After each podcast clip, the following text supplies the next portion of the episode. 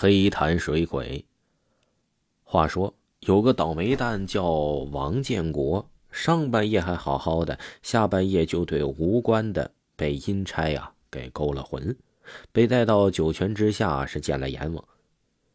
王建国一路喊冤，见阎王更是见到了救世主。阎王爷，我身体并无大疾，怎会暴毙身亡？一定是哪里弄错了吧？呸！你给我闭嘴！万物生灵的生死大权全部掌握在本王手里。本王叫你三更死，你断然不会五更亡。这生死簿上写的清清楚楚，你何冤之有啊？阎王不由分说，一同呵斥。大王息怒，大王有所不知，我这个年代出生的人取名叫建国的多不胜数，况且王姓又是第一大姓，因而重名者习以为常。我在阳间早就听说大王明察秋毫，一丝不苟，绝对不会做冤枉人的。大王若能让我看一眼铁证，我就是投胎去做猪狗也心甘情愿了。王建国说：“好，就让你死个心服口服。”阎王爷何等威风，一介鬼魂哪会放在眼里，竟要和王建国这般啰嗦。主要是这王建国拍那几句马屁，让阎王爷有些飘飘然。心中喜悦，自然也是要做个铁面无私的举动，让众鬼魂看看的。于是翻出生死簿来，逐一核对生年足月、祖籍住址，结果还真是抓错了人。这方圆百十里，果真还有另外一个王建国，而被抓来的这个王建国，着实还未到死期呢。黑白无常，阎王大喝一声：“尔等身为神明！”竟然做出这等青红皂白的事来，该当何罪？黑白无常连忙跪下求饶。王建国也知道是得罪不起神灵，也帮忙求情，说道：“大王，这叫王建国的实在是太多了。那人出生年月和我一样，离得也近。两位神差公务繁忙，出这样的差错也怨不得他们。再说了。”我在阳间前途已毁，生无可恋，替那该死的王建国，我也心甘情愿，说不定也是功德一件呢。王建国说的倒是实话，这冤情澄清了，无非就是被遣回那无用的躯壳，还不如早些投胎了，重新好好做人呢。阎王果真不再追究黑白无常，转而对王建国说道：“本王是最公平，你既然心甘情愿代人受过。”本王也不能委屈于你，正好有个差事，缺个合适的人。本王看了你的生平，必能胜任，就由你去担当吧。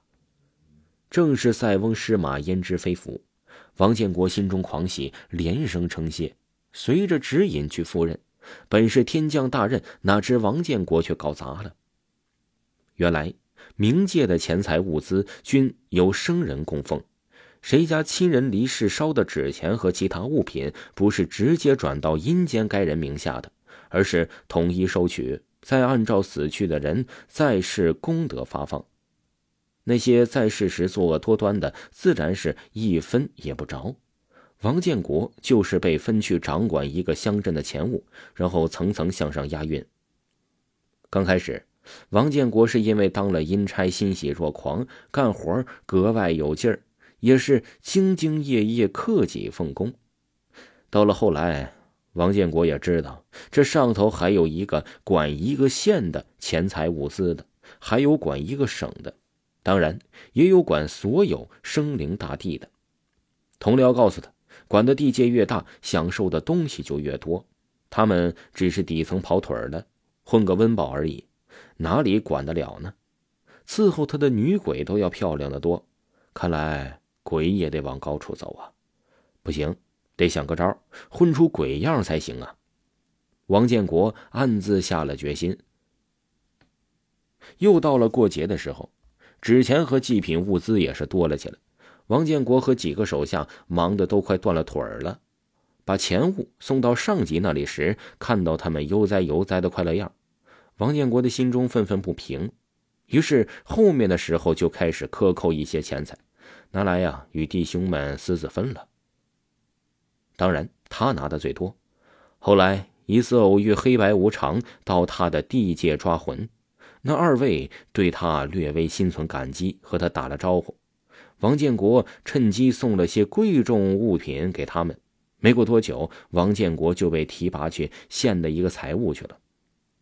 原来啊，这阴间和阳间一样，升官的道理也是相差无几，而且无人监督，放任自流，这一点阳间比他好几百倍。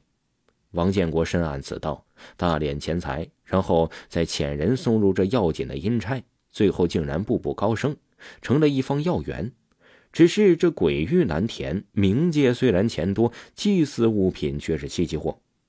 王建国就想方设法的要逼他的阴魂托梦与阳间的家人索要财物，一时诡异怨声载道，王建国也被捉回了阎王殿。